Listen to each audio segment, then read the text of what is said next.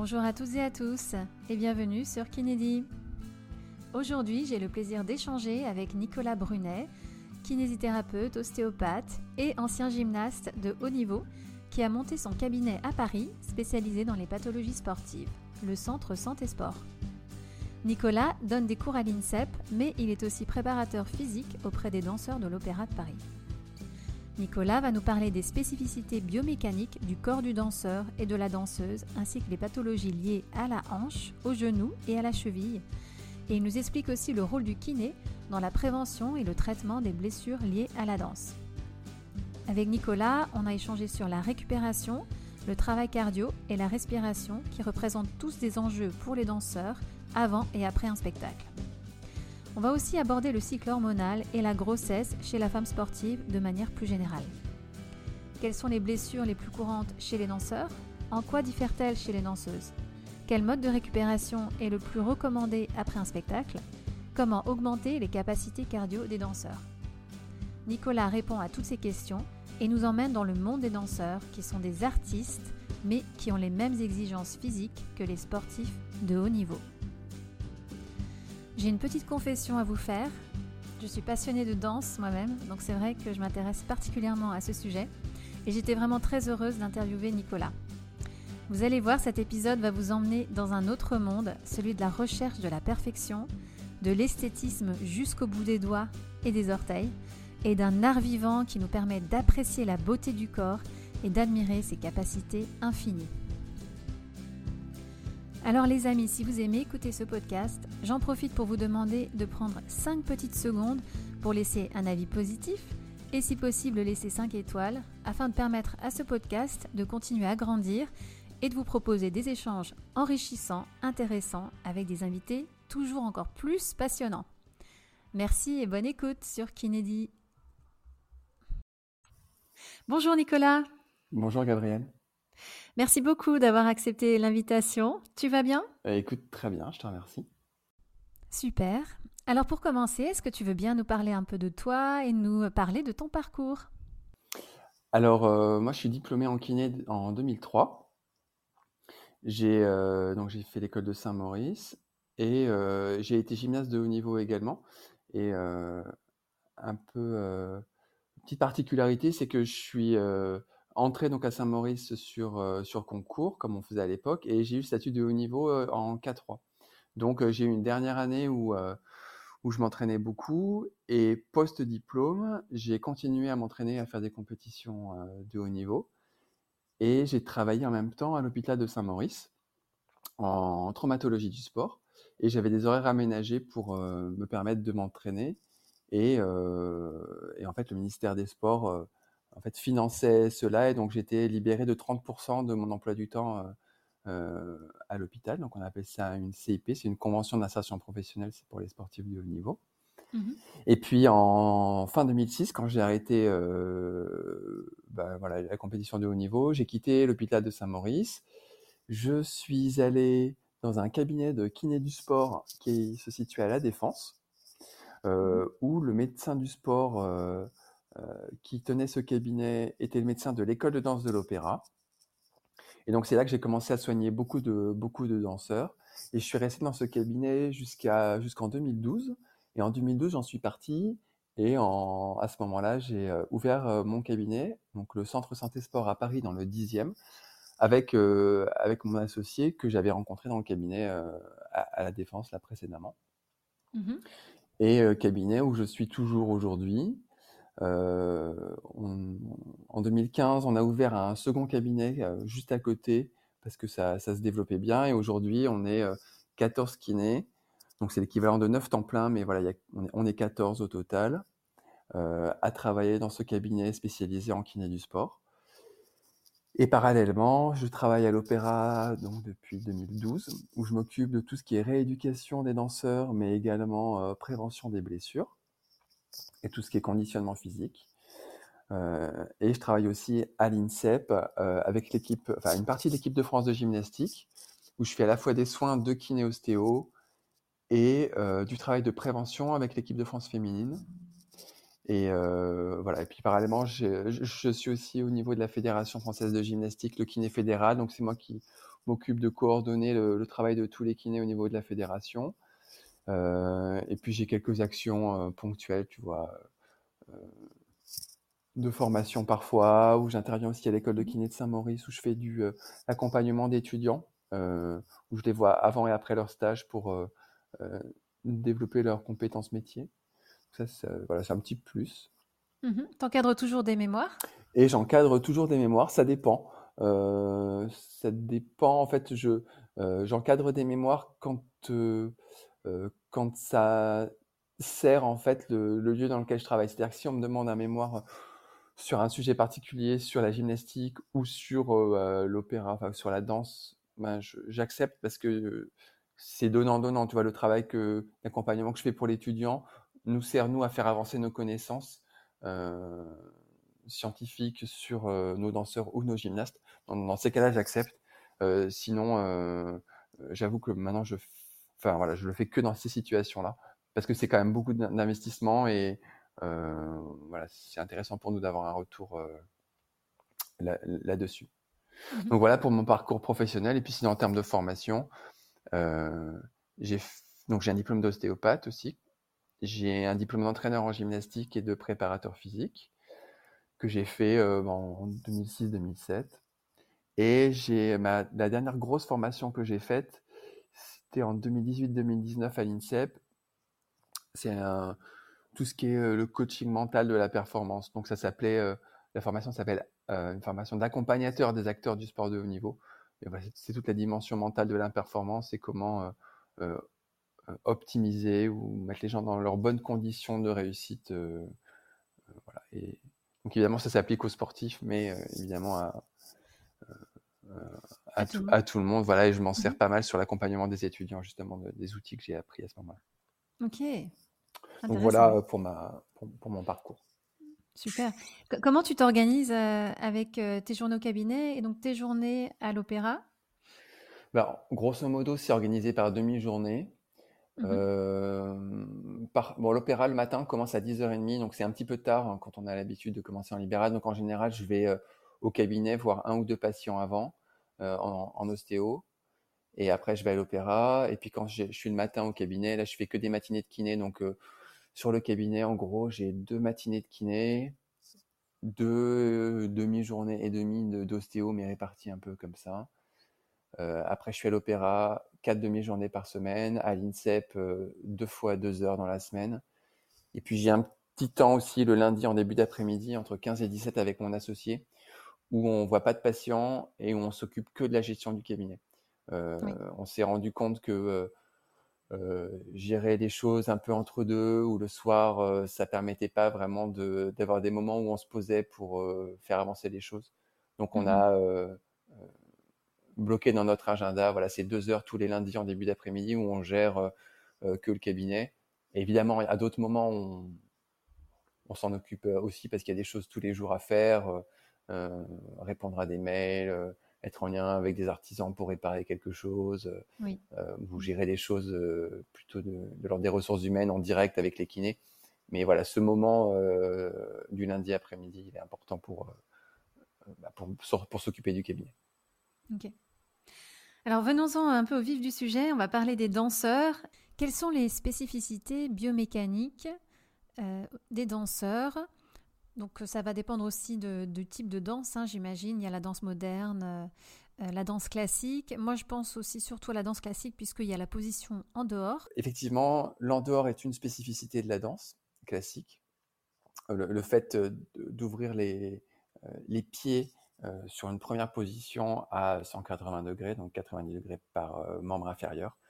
Euh, je dis par membre inférieur parce que tout ne se passe pas exclusivement dans la hanche, même si une mmh grande partie s'y passe. Donc ça, c'est une exigence technique, esthétique, qui a beaucoup d'impact sur le placement et, et, des défauts de rotation externe de hanche ou de force des rotateurs externes de hanche peut entraîner des compensations, notamment au niveau du pied, et pas mal de pathologies. Donc ça, c'est vrai que c'est un point qui est assez important. Ensuite, il y a un autre point qui est important, c'est que euh, euh, au niveau du chaussage, les danseurs euh, dansent avec ce qu'on appelle des demi-pointes, donc des, chaussons assez souples, alors que les danseuses dansent avec des pointes. Donc ça, c'est un chausson qui est beaucoup plus rigide, avec une boîte au bout du, chausson qui permet aux, femmes de monter sur pointe.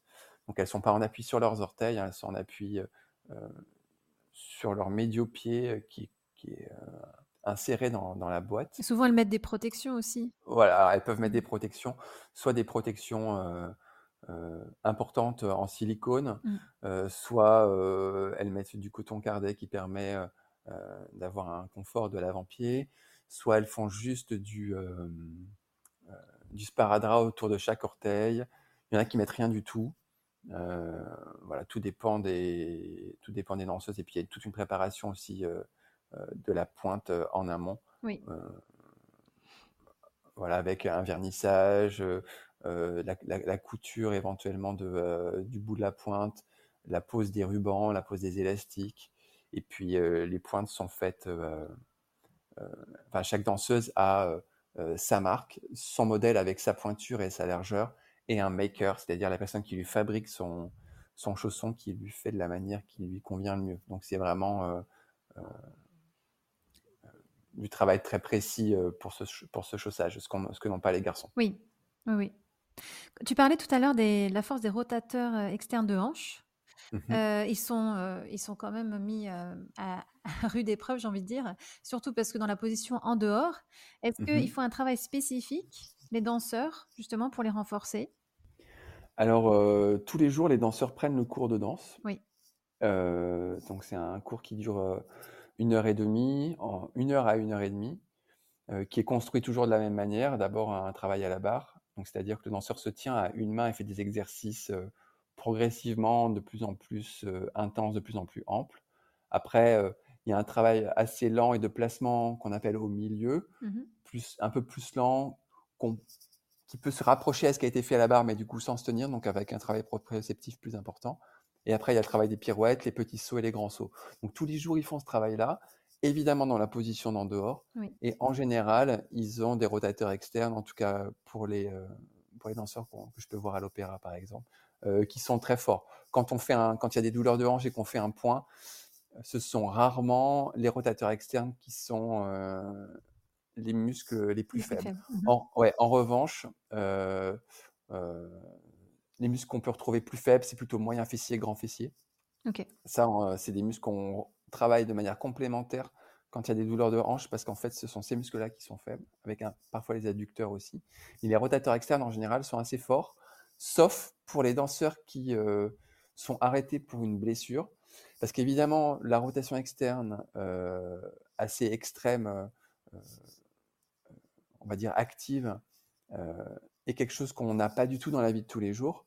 Et donc, quand ils se désentraînent parce qu'ils ont une blessure et qu'ils retournent dans un, une vie quotidienne avec un schéma de marche euh, plutôt avec les pieds en parallèle, donc ils vont moins en dehors, mais ils, perdent un peu cette force. Et comme c'est très spécifique, ben, c'est comme tout, hein, quand on l'entraîne pas, on le perd.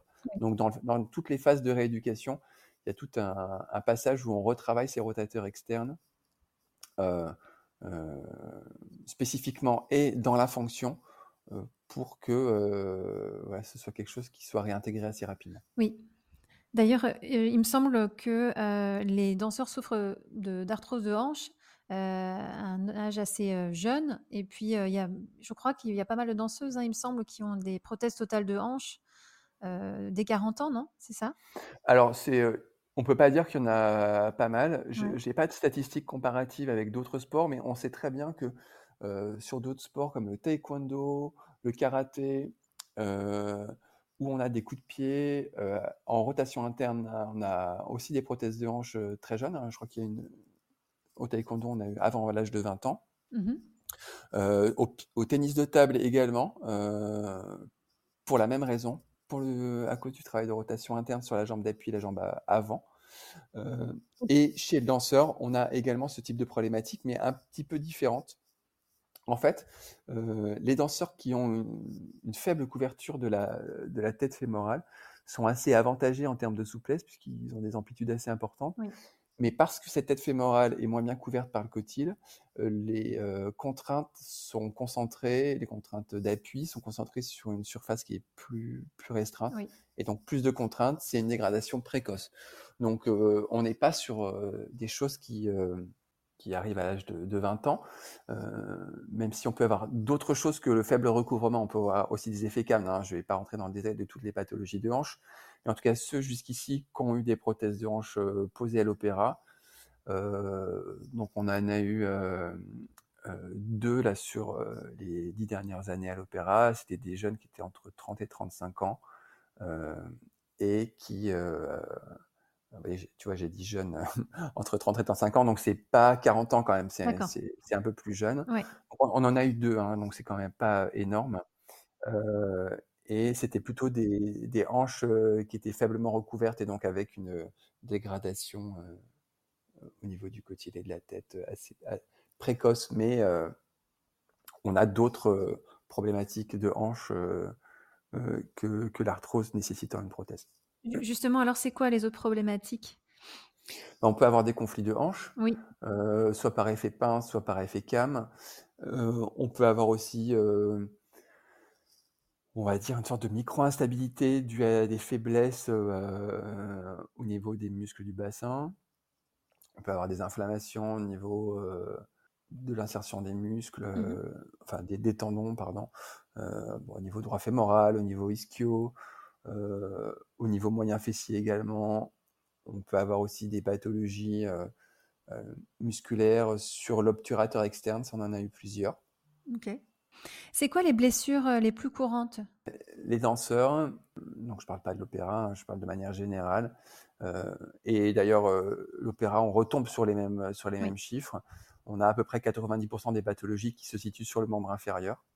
Ça, c'est les données qui, donnent ça, avec un, une grosse moitié euh, autour de la cheville. Je dis autour de la cheville parce qu'on a des lésions euh, cheville, pied et le mollet. Et en fait, finalement, euh, on peut tout mettre, tout ça dans la même catégorie parce que la solution pour ne pas qu'il y ait de récidive et pour travailler, faire de la rééducation, c'est de faire des intrinsèques du pied, du renforcement du triceps, des stabilisateurs de cheville. Et donc ça va dans le, pour moi, en termes de solution, ça va un peu dans la même, euh, dans la même case. Et concernant les danseuses euh, qui portent des pointes, euh, là, c'est toujours, ça se situe toujours dans la même région? avec les pointes, on, a, on peut avoir plus de pathologies au niveau du médio-pied, ce qu'on a moins chez les garçons, au niveau du 10 francs. Oui, d'accord. Mais voilà, ça c'est vraiment spécifique aux danseuses. Les garçons, on peut avoir plus, on a plus de sésamoïdite chez les garçons puisqu'ils passent plus de temps sur demi-pointe. Oui.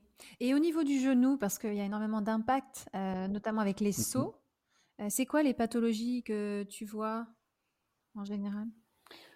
Euh, En général, on peut avoir alors des problèmes d'axe. on parlait tout à l'heure de l'endehors, hein, quelqu'un qui fait un plié et qui a des rotateurs externes suffisamment faibles, enfin trop faibles, va majorer en fait un valgus de genou dynamique. Donc on, peut avoir des contraintes rotuliennes plus importante à ce moment-là. Euh, on peut avoir des pathologies tendineuses au niveau euh, du tendon rotulien également. Et puis, et puis il y a tout le travail aussi qu'on peut avoir en danse contemporaine plus proche du sol, avec du contact direct du genou sur le sol. Mmh Donc, avec une inflammation, on va dire plus sous-cutanée, mais qui peut devenir très handicapante quand elle, quand, quand, elle est plus importante. Comment est-ce que nous, les kinés, euh, on peut accompagner les danseurs, surtout en termes de prévention, euh, justement pour éviter euh, bah, les blessures hein, que tu as citées tout à l'heure? Alors, il y a plusieurs types de prévention. Hein. Il y a la prévention primaire, et donc pour ça, il faut, il faut pouvoir anticiper d'éventuelles blessures. Donc, quand on est kiné dans une structure comme l'opéra ou comme ce que certains de mes collègues peuvent faire à l'école de danse de l'opéra ou au conservatoire, bah, on fait des tests pour essayer de voir si le, le niveau physique, la mobilité ou le contrôle moteur est, sont suffisants. Mmh après, en, cabinet, dans ce cas, on parle plus de prévention secondaire, puisque quand on les voit au cabinet, c'est qu'ils ils ont déjà eu une blessure. Et bah, auquel cas, c'est redonner une bonne condition physique et corriger la faiblesse musculaire, le défaut de contrôle moteur qui ont pu amener la pathologie. Oui. Est-ce qu'en général, les danseurs prennent soin de leur corps? Je peux te dire oui et non. Il y a un soin qui est, qui est, tout, qui est quotidien parce que ils ont, c'est leur outil de travail, donc forcément ils, vont, ils vont en prendre soin. Maintenant, dans leur, dans leur formation, dans la formation des professeurs aussi, je peux observer que les, les connaissances sur la physiologie de l'effort, les connaissances aussi biomécaniques sont, sont pas toujours là parce qu'ils ont une formation qui est beaucoup plus artistique et, qui, fait, qui fait ses preuves, mais, mais un peu moins en termes de prévention. Donc parfois, et donc je te dis oui et non parce que ils n'ont pas forcément les connaissances pour prendre pour prendre soin de leur corps, tu vois, sur la gestion de la charge de travail, tout ce qui est récupération par exemple, mmh les dimensions plus globales sur l'hygiène de vie avec l'alimentation, le repos. Parce que ce sont des artistes aussi, donc ils sont en contact avec des professions qui ont peut-être moins besoin d'avoir ce, cette attention particulière euh, à leur corps, hein, comme des musiciens, euh, comme des techniciens euh, de scène, par exemple. là où des sportifs, eux, vont être en contact avec d'autres sportifs, notamment, tu vois, je le vois à l'INSEP, ça, par exemple. Mais ça, c'est quelque chose que je vois aussi au cabinet, avec notamment tous les danseurs qui sont intermittents du spectacle, qui, eux, ont des contraintes ben, de contrat et des contrats qu'ils doivent assurer pour, euh, pour avoir leur cachet et pour pouvoir euh, euh, montrer qu'ils sont présents, montrer qu'ils sont fiables. et donc, ben, voilà, ils ont beau avoir l'envie de prendre soin de leur corps, il y a une réalité économique qui fait que quand ils ont des douleurs sans que ce soit une vraie grosse blessure avérée, ben, ils travaillent dessus. Et c'est là qu'on arrive à de la microtraumatologie et, et, parfois des lésions qui, s'installent. Mmh. Et justement, tout à l'heure, tu parlais de récupération. dans l'idéal, après un spectacle, qu'est-ce qu'un danseur, une danseuse devrait faire pour avoir une bonne récupération? Bah, Dormir déjà. Enfin, là, il y a eu des publications là-dessus et je crois que la dernière conférence de la clinique du cours en a parlé. plutôt que d'aller d'aller se faire masser ou d'aller faire du bain froid en récup. Déjà, si la première chose, on peut aller dormir, c'est très bien.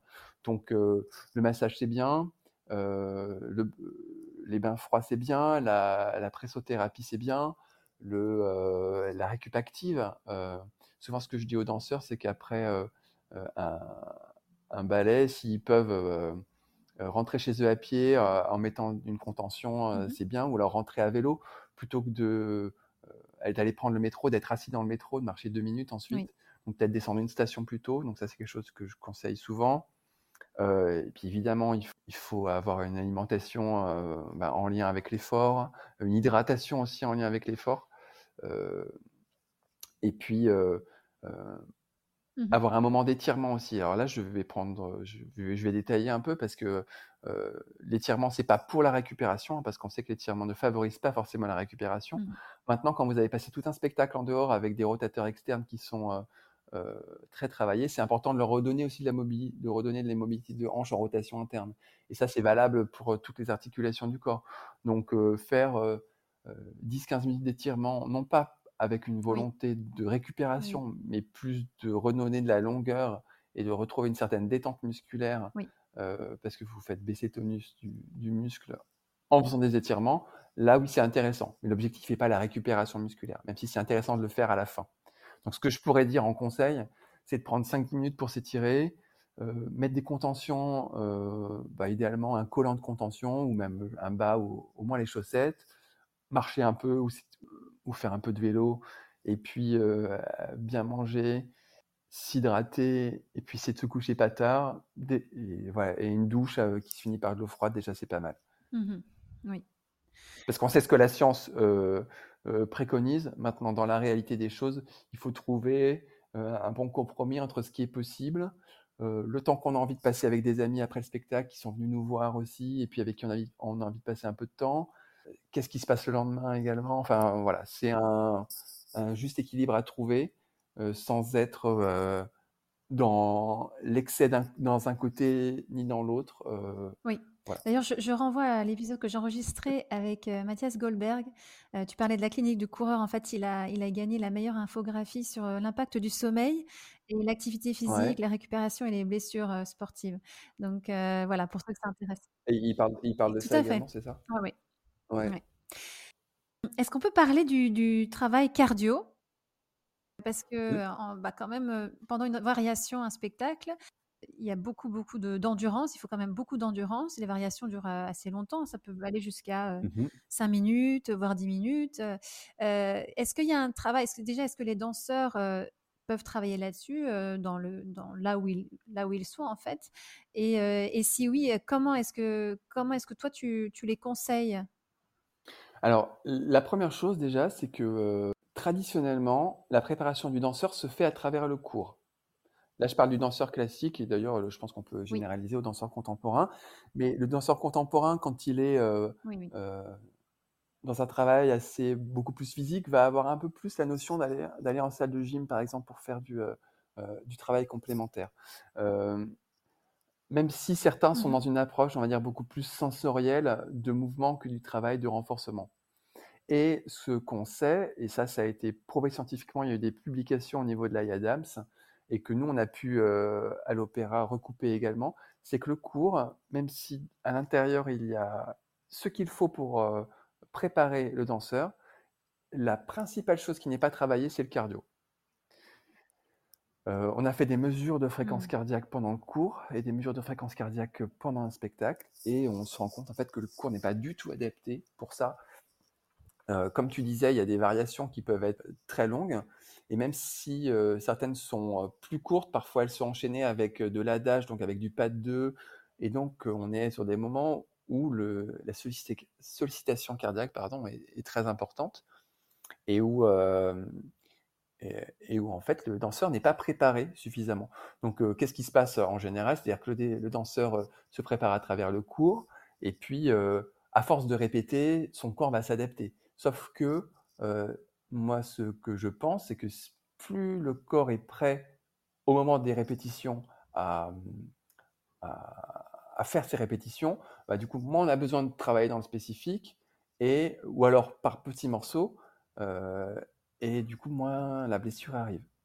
Et donc, le travail complémentaire que, qu'on conseille, euh, c'est du travail euh, mmh. fractionné, parce qu'on sait que c'est ce qui est le plus efficace et le plus adapté, en fait, en termes de développement de puissance maximale aérobie.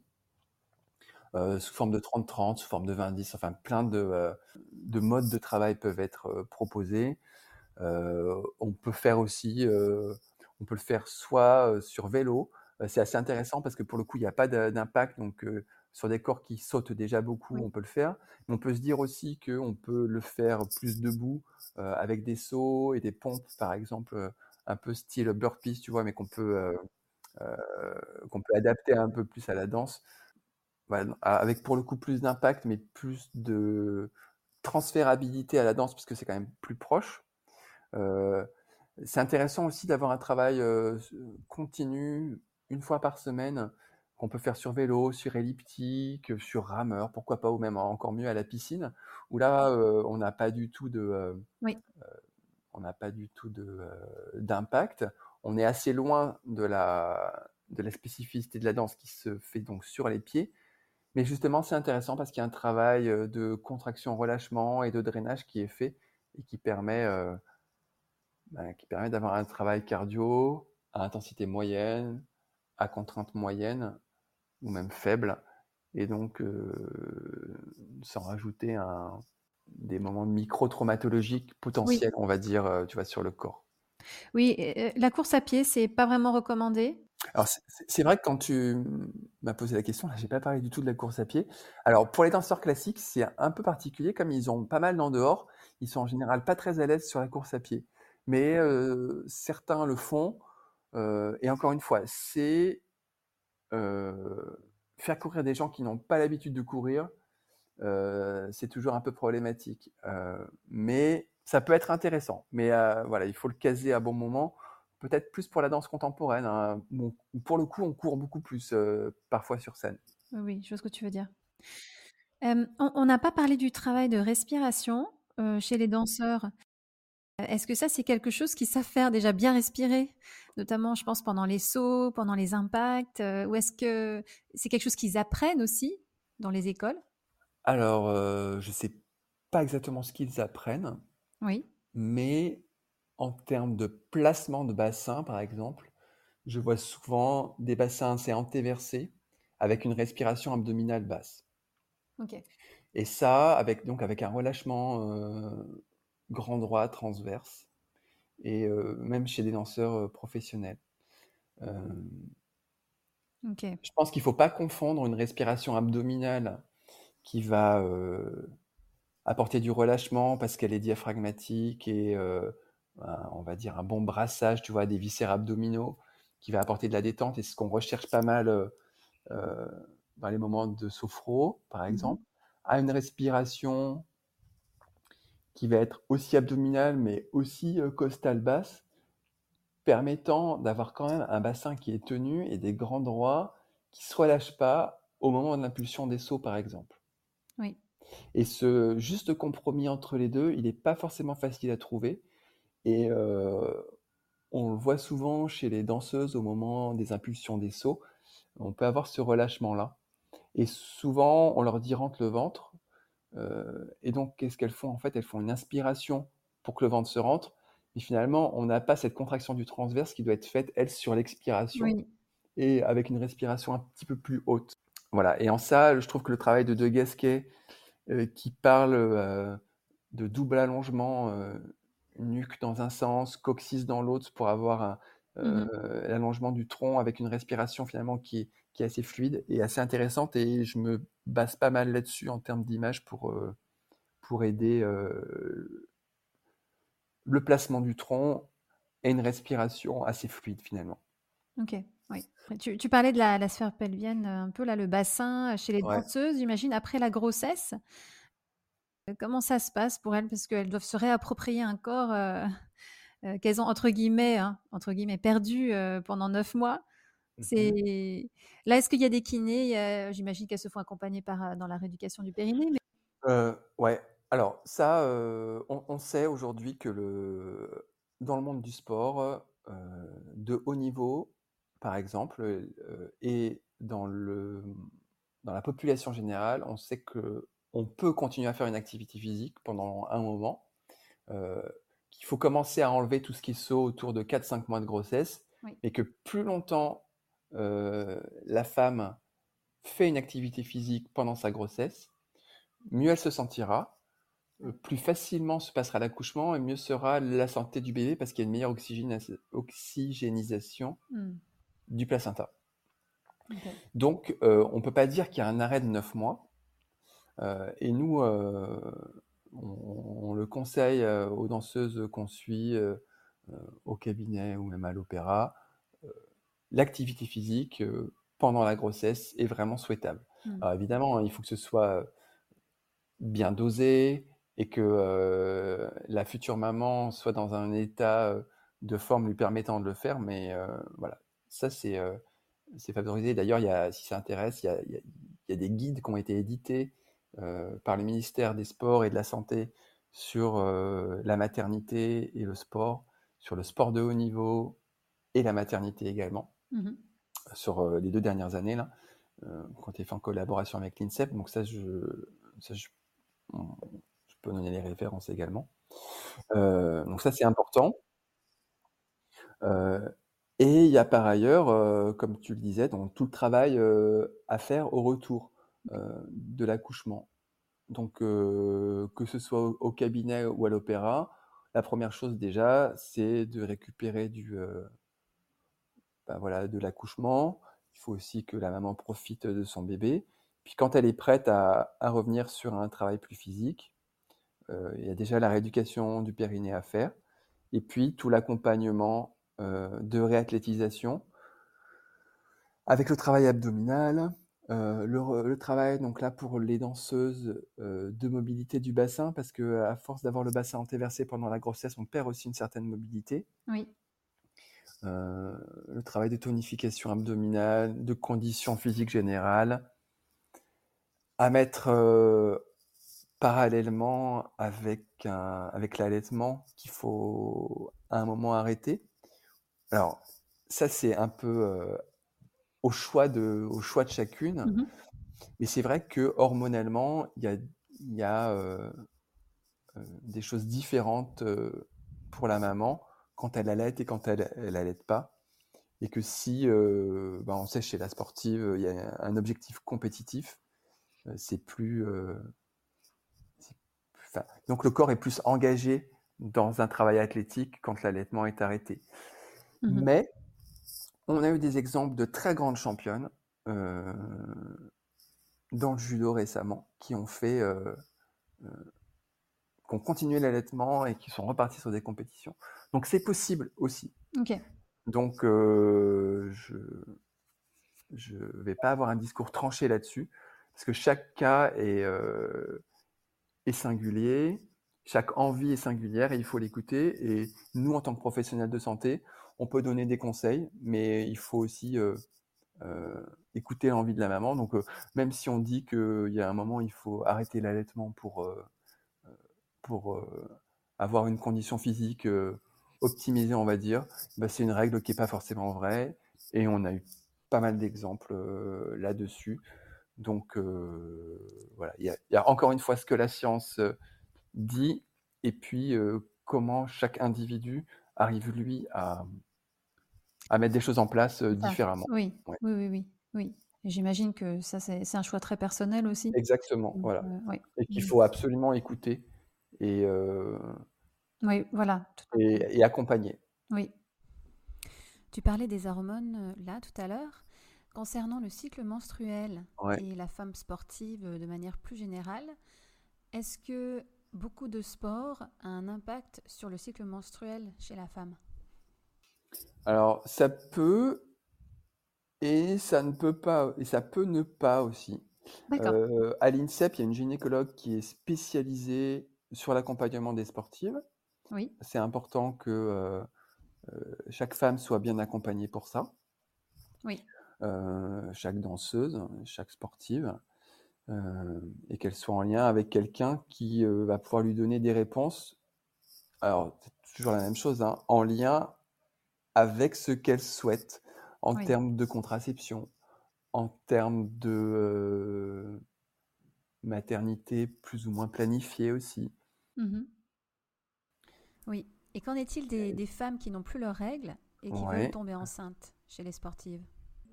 A alors déjà, heu, si alors j'ai j'ai j'ai je suis pas médecin et c'est et heu, je suis pas confronté à ce type de problématique, heu, Mmh d'accompagnement, on va dire. Mais en tout cas, s'il y a un moment, il y a un arrêt de de règles, c'est qu'il y a une Oui. perturbation hormonale qui s'est mise en place. On sait qu'il y a ce qu'on appelait avant la triade de la sportive, qu'on appelle aujourd'hui le syndrome du RED-S, donc c'est le déficit énergétique relatif dans le sport et qui peut, heu, a aller jusqu'à la l'absence de règles et ça, c'est quelque chose qu'il faut prendre en charge puisqu'avec, ces perturbations hormonales, on peut avoir une fragilité osseuse qui qui arrive, et donc ça, ça peut être en lien avec, un surentraînement, mais principalement avec, des défauts d'alimentation, et je Mmh pense aussi de vitamine D, mais ça, on sort un peu de mon champ de compétences. Donc ce serait mieux, si tu veux avoir plus d'informations, oui. d'être en lien avec Mmh un un un médecin du sport ou un gynécologue, voilà. Mais les troubles du cycle, heu, voilà, du coup, sont accompagnés d'une plus faible densité osseuse avec plus de, heu heu, de risque de blessure aussi parce qu'il y a une réduction de la force et des Oui. capacités de faire performance. Puis ça va avec, heu, tu vois, tout ce qu'on peut avoir dans le surentraînement avec, une baisse de la concentration, de l'énergie, des troubles psychologiques, tu vois, qui peuvent être associés. Et puis quand c'est, chez une, heu, non pas une femme, mais une jeune fille, tu vois, qui est en phase de croissance, on peut avoir un, un développement qui peut être un peu ralenti, heu, qui en général est rattrapé ensuite, hein, mais voilà et puis, avec voilà, plein de troubles associés donc Donc ça, c'est, ça, ça nécessite un accompagnement médical, pardon, beaucoup plus que, juste l'accompagnement kiné et Et puis si c'est une mineure, remettre en lien les parents dans Oui, la oui. boucle aussi. Mmh. Toi, Nicolas, heu, alors d'un point de vue plutôt, heu, large, hein, là, cette fois, hem, qu'est-ce que tu aimerais voir évoluer dans la kiné, en France? Qu'est-ce que j'aimerais voir évoluer? Mmh alors je sais ce que je peux déjà te dire, c'est que je de donc depuis 20 ans que je suis diplômé, j'ai vu le métier, déjà beaucoup évoluer et et positivement. Positivement et un tout petit peu négativement aussi.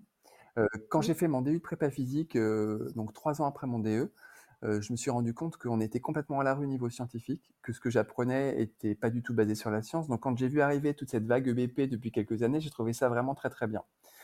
J'ai trouvé Mmh. ça très bien, mais avec un petit bémol, c'est que, très souvent on parle de l'EBP avec, tu sais, ce ce triptyque, heu, science, expertise du praticien et puis singularité du patient. Je trouve que dans la pratique, on peut avoir tendance, à oublier, heu, l'expertise du praticien et la singularité du patient et vraiment Oui. rester sur des protocoles très établis et pas Mmh mh. forcément bien les adapter aux patients. Ça, c'est vraiment la première chose que je, que je que je peux dire, que je peux observer, notamment Oui. sur des échanges, parfois sur des réseaux sociaux ou même, voilà, entre praticiens de temps en temps. Donc ça, c'est le 1er point que je peux te dire. Heu, le 2e point, c'est que, heu, comme l'EBP, comme on va dire, des méthodes de traitement EBP sont basées sur des choses qui sont scientifiquement montrables, et que les différences interindividuelles entre les praticiens, apportent beaucoup trop de biais, on se rend compte que tout ce qu'on va vers une pratique, heu, beaucoup plus hands off, heu, Mmh mh. avec des choses, heu, qui ont été montrées plutôt sur, du travail de renforcement et moi, c'est tout à fait la philosophie que que j'ai depuis très longtemps au cabinet. D'ailleurs, c'est avec cette philosophie-là qu'on a monté le cabinet pour rendre les patients, acteurs de leur rééducation, qu'ils soient autonomes et qu'ils rentrent chez eux avec des outils pour pouvoir s'en sortir tout seuls. Donc ça, c'est vraiment très bien. Mais on en oublie un peu tout le travail manuel. Alors évidemment, qui dépend de la qualité, heu, on va dire technique de chaque, heu, praticien, heu, de sa sensibilité, de de ce qu'il peut ressentir avec ses mains. Et donc je trouve qu'on en oublie un peu ça aujourd'hui, mais je pense que, on va, on va retourner vers ça puisque c'est un peu comme tout, tu vois? Quand on part dans un excès, dans un sens, après on va dans un excès dans l'autre et puis puis après les choses s'équilibrent. Donc je pense qu'on on va aller vers ça. Alors je sais pas, tu me demandais que qu'est-ce que je souhaite pour la profession?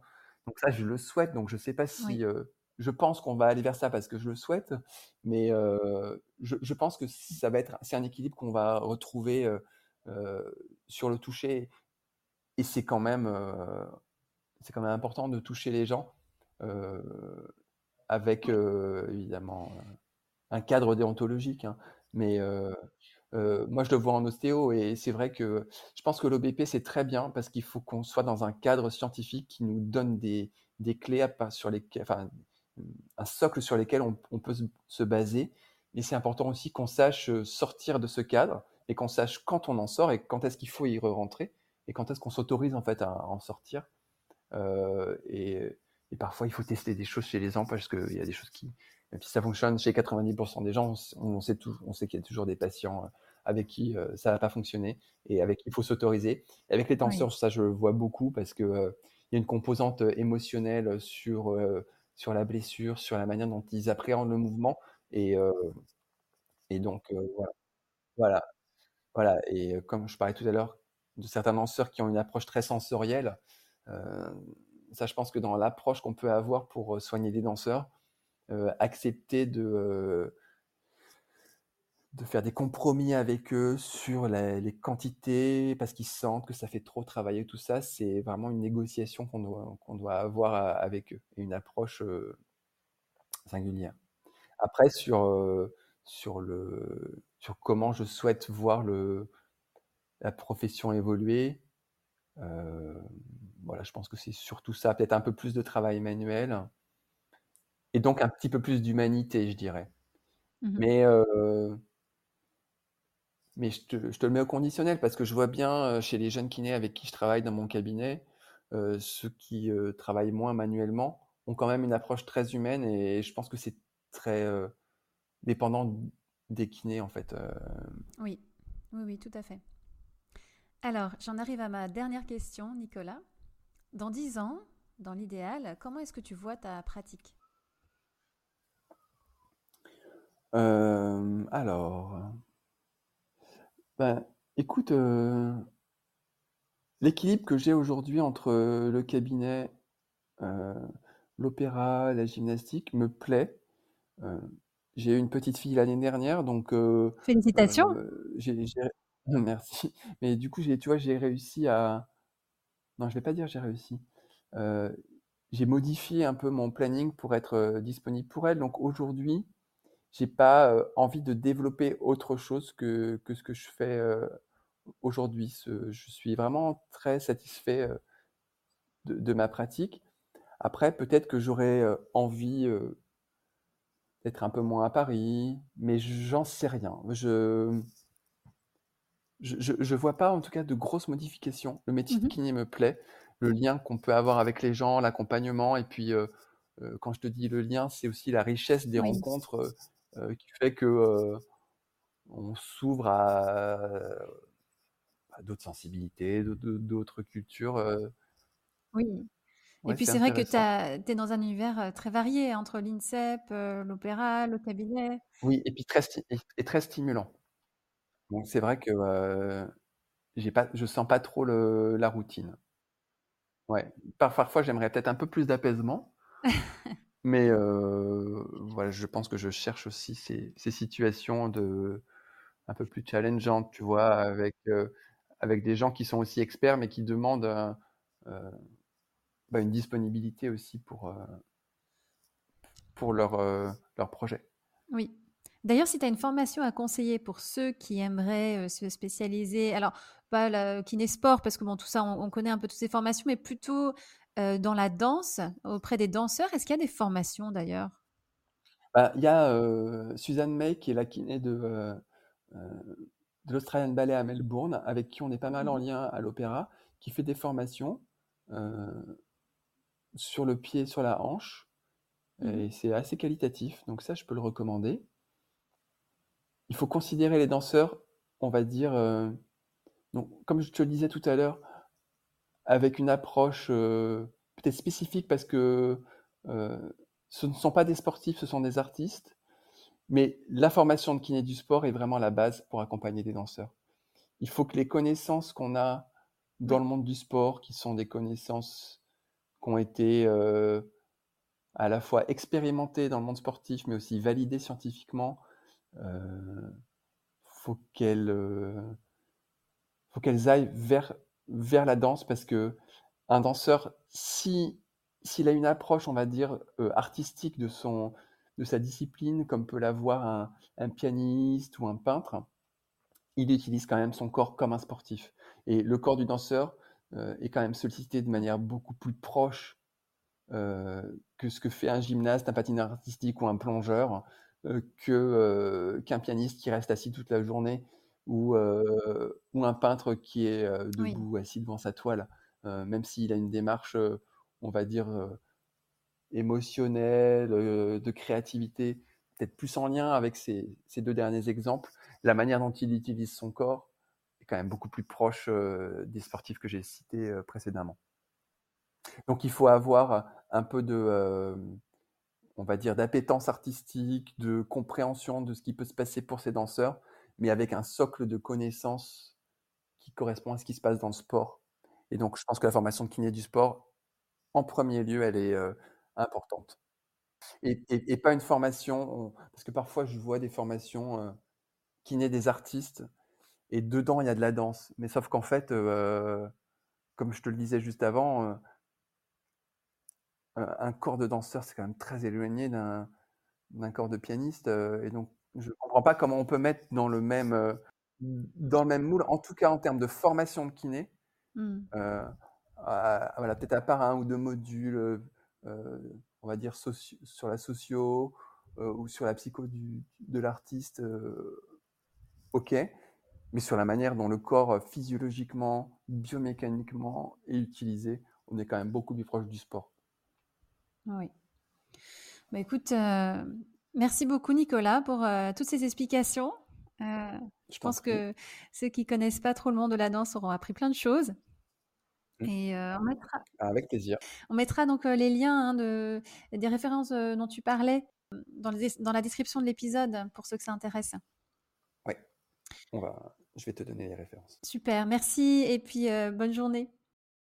Si cet épisode vous a plu, vous pouvez vous abonner sur Apple Podcast, laisser un avis et n'hésitez pas à le partager sur les réseaux sociaux. Si vous êtes kiné et que vous souhaitez participer à ce podcast pour partager votre expérience, écrivez-moi à kinégabriel.gmail.com. Si vous souhaitez suivre notre invité sur les réseaux sociaux, vous pouvez cliquer sur les liens en bas de la page de l'épisode. Enfin, n'hésitez pas à suivre le podcast sur Instagram à kinédi underscore podcast.